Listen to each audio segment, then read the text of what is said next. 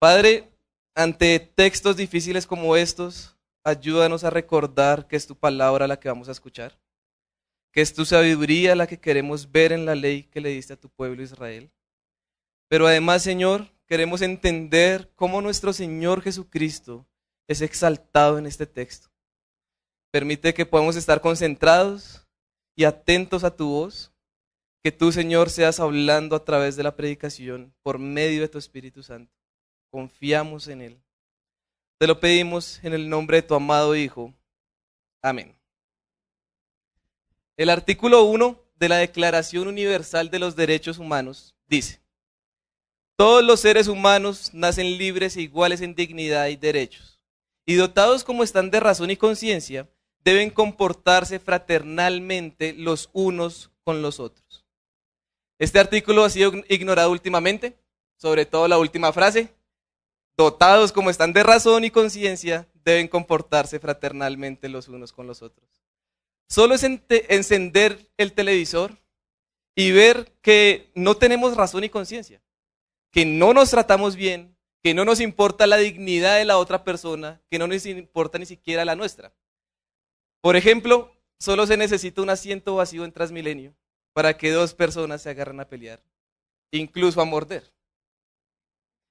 Solo se necesita una pisada para provocar que otra persona apuñale a la otra y la termine matando. No hay conciencia, no hay razón. Entonces se necesita un cambio en nuestra razón, en nuestro entendimiento, para que así podamos tener un buen trato los unos con los otros. Y creo que el texto que vamos a leer hoy nos ayuda a lograr esto, pues nos dice que Dios quiere que su pueblo tenga un trato justo hacia los demás, y esto viene de un entendimiento de la justicia de Dios. Así que leamos Éxodo 21, versículos 1 al 11, teniendo esto en mente. Éxodo 21, versículos 1 al 11. Dice así.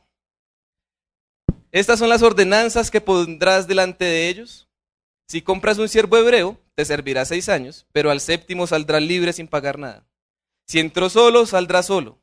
Si tenía mujer, entonces su mujer saldrá con él. Si su amo le da mujer y ella le da a luz hijos o hijas, la mujer y sus hijos serán de su amo y él saldrá solo. Pero si el siervo insiste diciendo, amo a mi señor, a mi mujer y a mis hijos, no saldré libre, entonces su amo lo traerá a Dios y lo traerá a la puerta o al quicial, y su amo le horadará la oreja con una lesna, y él le servirá para siempre. Y si alguno vende a su hija por sierva, ella no saldrá libre como salen los siervos. Si ella no agrada a su amo, que la había destinado para sí, permitirá que sea redimida, pero no podrá venderla a un pueblo extranjero por haberla tratado con engaño. Y si la destina para su hijo, la tratará conforme a la costumbre de las hijas. Si toma para sí otra mujer, no disminuirá la primera su alimento, ni su ropa, ni sus derechos conyugales. Y si no hace eso por ella, y si no hace por ella estas tres cosas, entonces ella saldrá libre sin pagar dinero. Tranquilos hermanos, yo tuve la misma cara toda la semana. ¿Qué vamos a hacer con este texto? A simple vista parece que no tiene nada, nada que ver con nosotros. Pero creo que el punto está en lo que dije antes de leer el texto.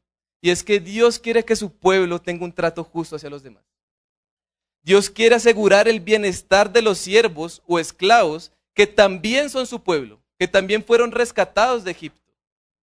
Pero además Dios quiere que su pueblo entienda quién es Él, cómo es su justicia, para que así tengan un trato justo hacia los demás.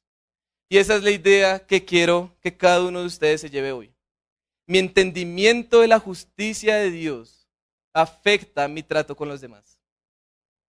Mi entendimiento de la justicia de Dios afecta mi trato con los demás. Si al terminar el sermón ustedes quedan con esa idea en sus mentes y sus corazones, cumplí con mi trabajo. Porque en un texto donde solo se habla de casos de amos y esclavos, podemos desviarnos fácilmente. Pensar en qué es la esclavitud, cómo se ve la esclavitud hoy, etc. Pero recordemos que la ley nos muestra algo mucho más fundamental. Nos muestra la sabiduría de Dios. En este texto es su justicia. Por eso necesitamos este mensaje. Nuestro entendimiento de la justicia de Dios va a afectar nuestro trato hacia los demás. Y quiero mostrarles cómo llegué a esta idea, a este mensaje, por medio de dos puntos. Primero, entendiendo la justicia de Dios. Segundo, entendiendo quién es Dios. Dos puntos, entendiendo la justicia de Dios. Vamos a abordar todo el texto en manera general. Y en el segundo punto, entendiendo quién es Dios, vamos a abordar solamente una parte. Así que iniciemos con nuestro primer punto, entendiendo la justicia de Dios. A partir del capítulo 21 hasta el capítulo 23 vienen una serie de ordenanzas, así que las próximas predicaciones también van a ser ordenanzas, va a ser ley. Y lo que Dios va a hacer es ampliar algunos de los diez mandamientos por medio de casos que le puedan suceder al pueblo. Así que esta serie de ordenanzas inicia es eh, cómo un israelita va a tratar a su siervo cuando lo compre. Nuestro texto, todo nuestro texto, trata sobre la esclavitud y en qué condiciones pueden quedar libres. Ese es el resumen del texto. Ese es el resumen de estos 11 versículos. Así que analicémoslo. Analicemos las condiciones de libertad y entendamos cómo se ve la justicia de Dios. De manera simple, hay dos condiciones. Primera condición, hay una condición de libertad para los siervos hebreos. La segunda es una condición de libertad para las siervas hijas, ¿no? Entonces, dos condiciones, siervos hebreos y después hijas siervas. Así que vamos a ver de los versículos 2 al 6 cuáles son esas condiciones para los siervos hebreos. Lo primero que tenemos que entender es que en el pueblo de Israel hay gente pobre. Eso es raro para nosotros. Como colombianos no conocemos la pobreza, ¿cierto? En ese tiempo, cuando había pobreza, una de las soluciones, una de las salidas que tenían era venderse como esclavo. No lo vemos en nuestro texto, pero cuando leemos Levítico 25:39, comprobamos que un israelita pudiera llegar a venderse por pobreza. Así que si esto sucedía, lo primero que tiene que saber el israelita que compre ese siervo es, seis años se trabaja, y al séptimo queda libre. Eso es lo justo para Dios. Que un siervo trabaje seis años y en el séptimo quede libre. Pero ahora, ¿qué pasa si ese siervo tenía esposa? Y pues le toca por su necesidad venderse. ¿Qué va a pasar con su esposa? ¿Va a salir libre con él? Miren lo que dice el versículo 3. Si entró solo, sale solo. Si tenía mujer, entonces sale con su mujer. Eso es lo justo. Lo justo para Dios es que si ya tenía mujer, a la hora de entrar a servir a su amo, al séptimo año salgan juntos. Pero ¿qué pasa si llega soltero? El amo le presenta a una de sus siervas, es bonita, y decide casarse con ella, tener hijos, hijas. Bueno, lo que sería justo en ese caso, cuando se cumpla el séptimo año, es que él salga solo. ¿Por qué? Porque la sierva le pertenecía al amo. Entonces miren cómo Dios no solo busca hacer justicia al siervo, sino también al amo. Pues no se le pueden llevar una de sus siervas, él solo tiene que responder por la libertad del siervo hebreo. Si hay algún hermano soltero en este momento, no vaya a tener este pasaje como ejemplo. No estamos viendo que debe esclavizarse para que el amo le dé una sierva. Entonces no es una buena estrategia, hermanos. Pero volviendo al hilo de pensamiento de la ley, es trabajo como siervo seis años. Al séptimo salgo libre. Si entro solo, salgo solo. Si entro con mujer, salgo con mujer. Si mi amo me da esposa, salgo solo. Pero no necesariamente debe ser así. El versículo 5 y 6 dice, si el siervo insiste diciendo, amo a mi Señor, a mi mujer y a mis hijos, no saldré libre entonces su amo la traerá a Dios y lo traerá a la puerta o al quicial, y su amo le orará la oreja con una lesna, y él le servirá para siempre. Según este texto, la esclavitud que Dios tiene en mente es muy distinta a la concepción que tenemos hoy. ¿Cuándo íbamos a pensar que un esclavo iba a amar a su amo? Eso no pasa por nuestras mentes. Incluso los que hemos visto la película Django o películas así de ese tipo de esclavitud, nos emocionamos cuando el esclavo toma venganza hacia el amo. Pero el texto nos muestra que el siervo puede llegar a amar a su amo y por amor a su familia decidir quedarse con él para siempre. Y si eso sucedía, lo que debía hacer el amo es llevarlo a Dios, que se refiere a los jueces que iban a, a juzgar en nombre de Dios, eso lo vimos en Éxodo 18, y si era permitido, entonces el amo tenía que coger una lesna, que es como un punzón, cogerle aquí la oreja, y en una puerta, ¡pa! Hacerle una especie de arete, ¿no? Que iba a simbolizar que le pertenecía para siempre. Hasta el momento podemos concluir que Dios es justo. Dios es justo con el siervo hebreo y Dios es justo con el amo incluso. Pero ahora veamos que Dios también es justo hacia las hijas que son vendidas como siervas. Eso está en los versículos 7 al 11. Lo primero que nos dice el texto es que la ley del siervo hebreo no es eh, que la ley de la sierva no es igual a la del siervo hebreo. La sierva no va a salir al séptimo año. Realmente las hijas no eran vendidas con el propósito de que trabajaran. Las hijas primero eran vendidas porque el padre tenía una deuda o para conseguirle un marido sin tener que dar dote. Y segundo eran vendidas para cumplir su rol de esposa. Y con eso en mente, cuando leemos el versículo 18, lo vamos, eh, versículo 8, lo vamos a entender mejor. Miren lo que dice. Si ella no agrada a su amo, que la había destinado para sí, permitirá que sea redimida pero no podrá venderle a un pueblo extranjero por haberla tratado con engaño. Es decir, si a mí no me gusta la sierva que compré, no puedo llegar y venderla y ya. Y me lave las manos y antes conseguí plata. No, eso sería injusto.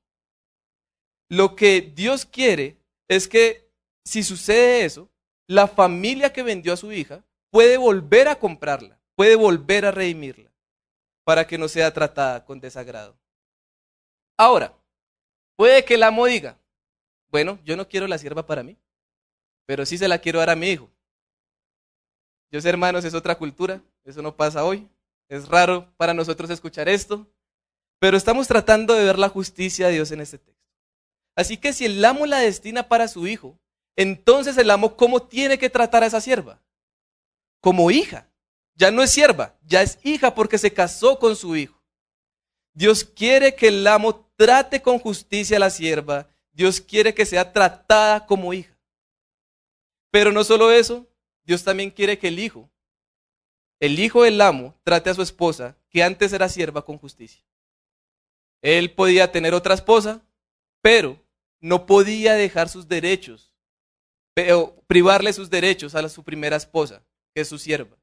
Tenía que cumplir con tres cosas, ¿no? Alimento, ropa y derechos conyugales, ¿no? Que son relaciones sexuales. Y no porque antes era sierva, le iba a decir, no, ya contigo no, yo ya tengo otra mujer.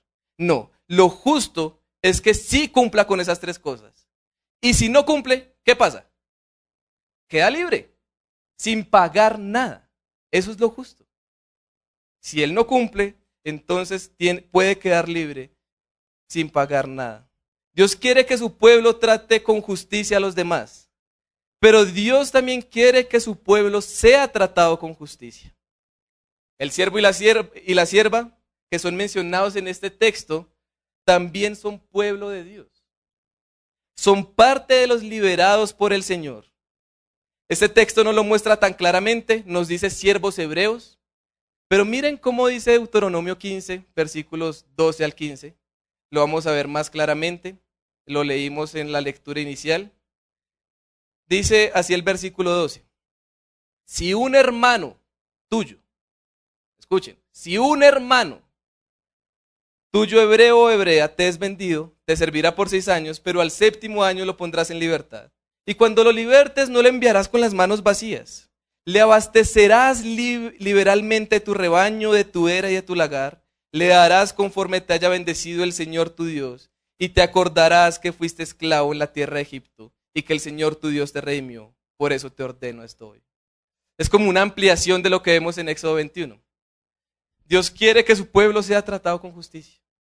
Se necesita la justicia de Dios para que los siervos, hermanos de los amos, sean tratados con justicia. La pregunta ahora es, ¿nosotros necesitamos la justicia de Dios para obtener libertad? Ojo con la respuesta que van a dar. Porque si pedimos la justicia de Dios, claramente en Romanos 1, ¿qué nos dice? Que la justicia de Dios es que la ira de Dios caiga sobre pecadores. Eso es lo justo. Pero hay una posibilidad. Hay una manera en que la justicia de Dios no nos condena, sino que nos salva. Nos libera de nuestro pecado y es la justicia de Dios por medio de la fe en Jesucristo. Para todos los que creen, es justo que Dios derrame su ira hacia nosotros como pecadores. Eso es justo. Pero también es justo, igual de justo, que Dios nos salve por la fe en Jesucristo. Pues nuestro Señor recibe la ira que iba para nosotros. Y por eso es justo que ahora nos salve. Si no fuese así, no sería justo. Y al entender la justicia de Dios en nosotros, al entender que Dios quiere que su pueblo sea tratado con justicia, nos debe llevar a tratar a otros de la misma manera. Los israelitas debían tratar con justicia a sus hermanos y darles libertad a su tiempo. Ellos también fueron liberados por Dios. Ellos también fueron esclavos en Egipto, entonces se tiene que tratar con justicia.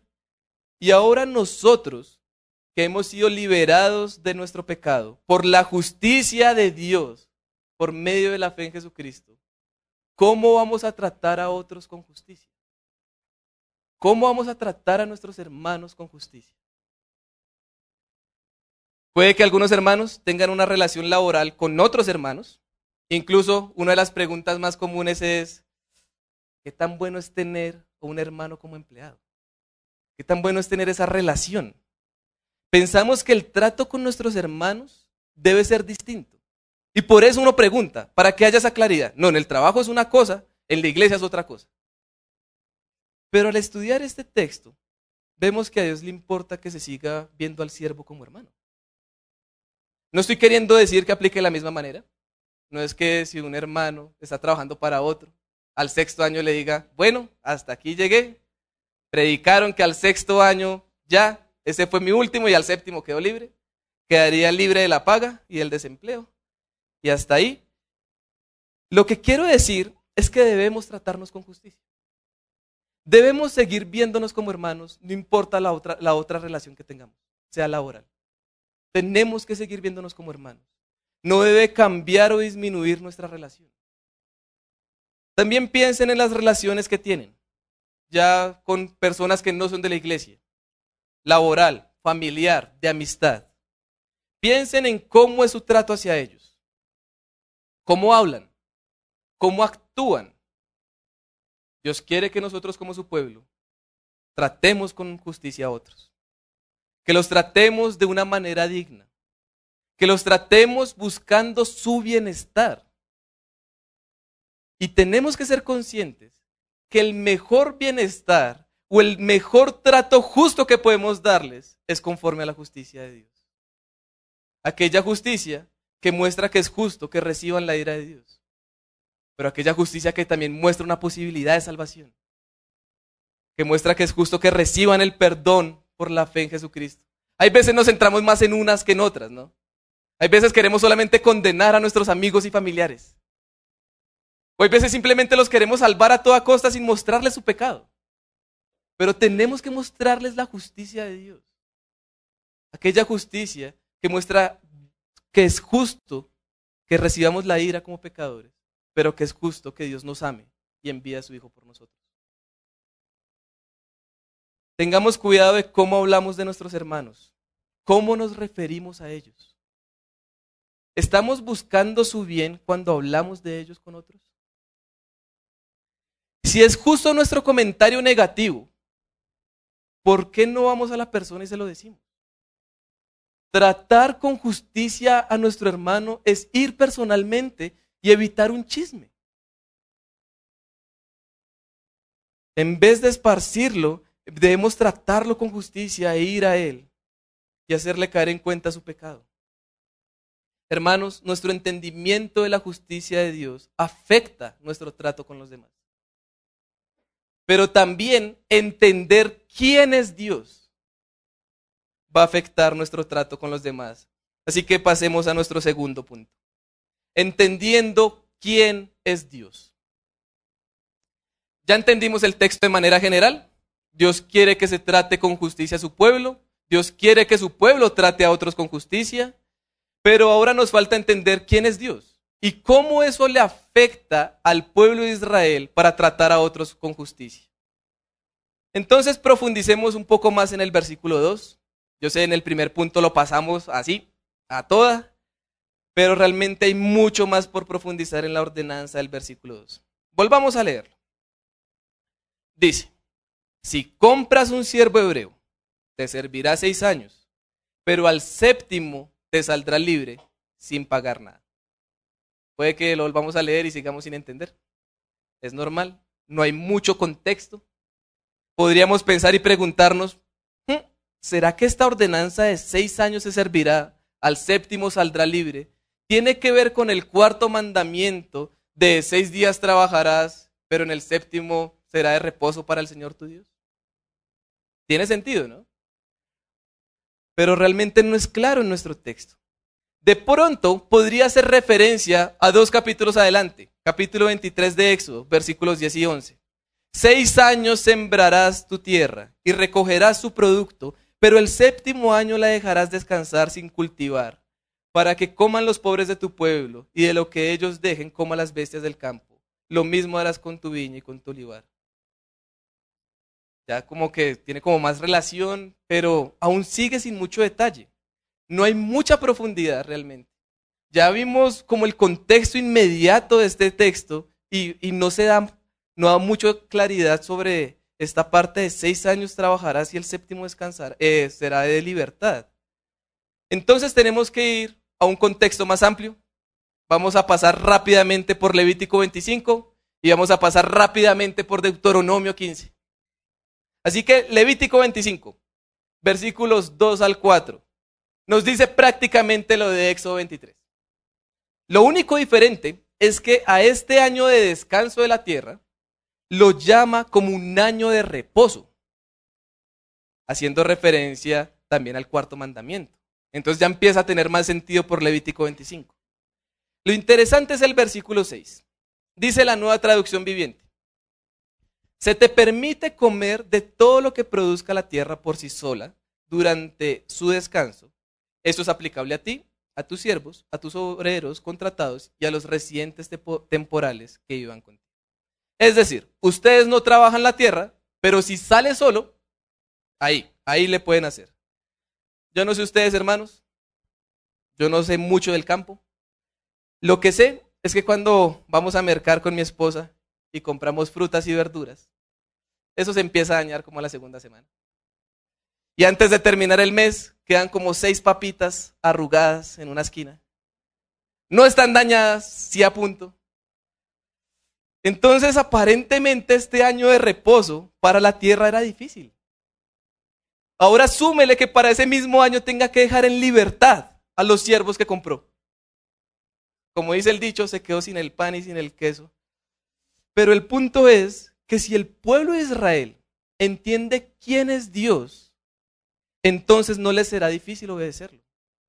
No le será difícil tratar con justicia a sus siervos y darles libertad, aun cuando en ese mismo año tienen que dejar descansar la tierra. Miren lo que dice el versículo 18 al 22 del capítulo 25 de Levítico.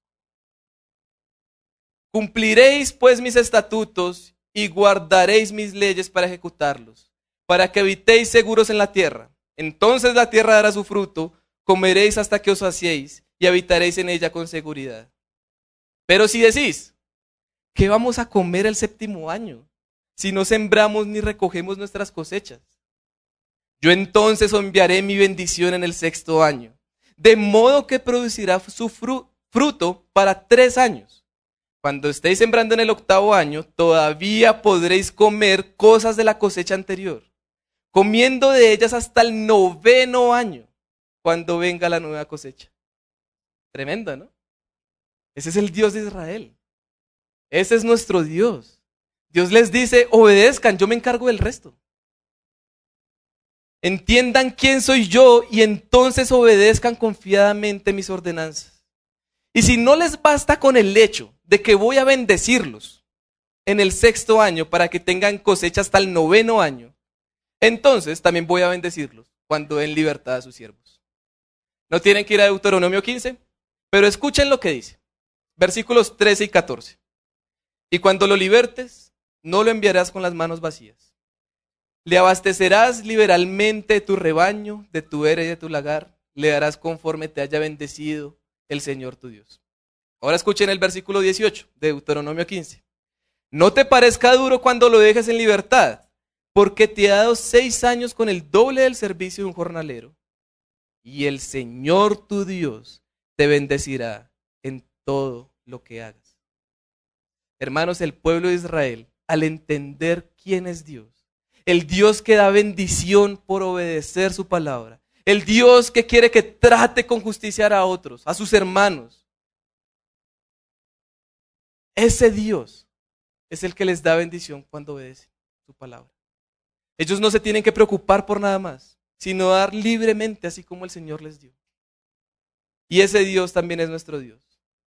Y debemos como su pueblo también entender quién es Él y cómo afecta nuestro trato hacia los demás. Pero ojo, es entender quién es Dios bajo el nuevo pacto. No es que si hoy Dios nos bendice y multiplica porque le obedecemos, entonces es ahí, ese mensaje es el que vamos a predicar. Obedezcan y Dios los va a bendecir. No, eso no es lo que estamos diciendo. Eso sucedió en ese tiempo. Hoy no es así. Hoy ese, ese mensaje cerrado. Tenemos que entender quién es Dios en nuestro contexto. Tenemos que entender quién es Dios bajo Jesucristo. Cómo nuestro entendimiento del Evangelio, nuestro entendimiento de Jesucristo afecta nuestro trato hacia los demás. Pienso, por ejemplo, en Mateo 20, versículo 20 al 28. La madre de Juan y Jacobo le pide a Jesús que sus hijos se sienten a su derecha y a su izquierda. La respuesta que Jesús le da es, ustedes no saben lo que piden. ¿Pueden beber la copa que voy a beber? Pero miren los que dicen los versículos 25 al 28. Pero Jesús, llamándolos junto a sí, dijo, Sabéis que los gobernantes de los gentiles se enseñorean de ellos y que los grandes ejercen autoridad sobre ellos. No ha de ser así entre vosotros, sino que el que quiera entre vosotros llegar a ser grande, será vuestro servidor. Y el que quiera entre vosotros ser el primero, será vuestro siervo.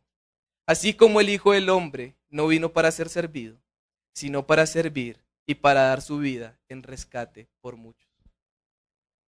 Mi entendimiento de quién es Jesucristo afecta mi trato hacia mis hermanos. Entender que Jesucristo no vino a ser servido, sino que vino a servir y a dar su vida en rescate por muchos, nos debe llevar a servir a otros.